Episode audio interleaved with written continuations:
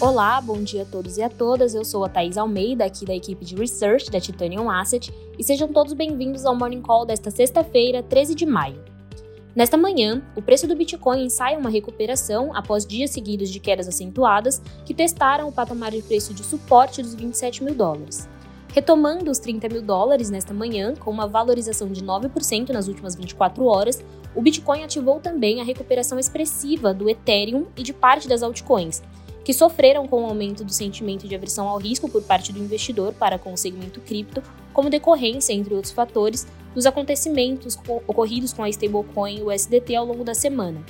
O momento, observado por parte dos investidores como um cenário de sobrevenda de muitos ativos, acabou impulsionando o início de um movimento de compra que agora auxilia a retomada dos preços no mercado, fazendo com que parte das principais altcoins apresentem altas significativas no início dessa manhã.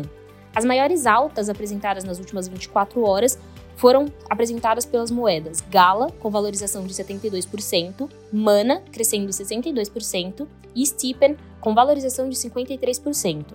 No entanto, o cenário ainda parece ser de cautela, com um indicador de medo e ganância de criptomoedas sinalizando a preocupação do investidor ainda com volatilidade e efeitos futuros do mercado. No cenário macroeconômico, os mercados globais amanhecem também positivos, devolvendo parte das perdas da semana com o início do que parece ser a digestão, por parte do investidor, das preocupações com desaceleração de crescimento, aumento das taxas de juros e inflação nos Estados Unidos.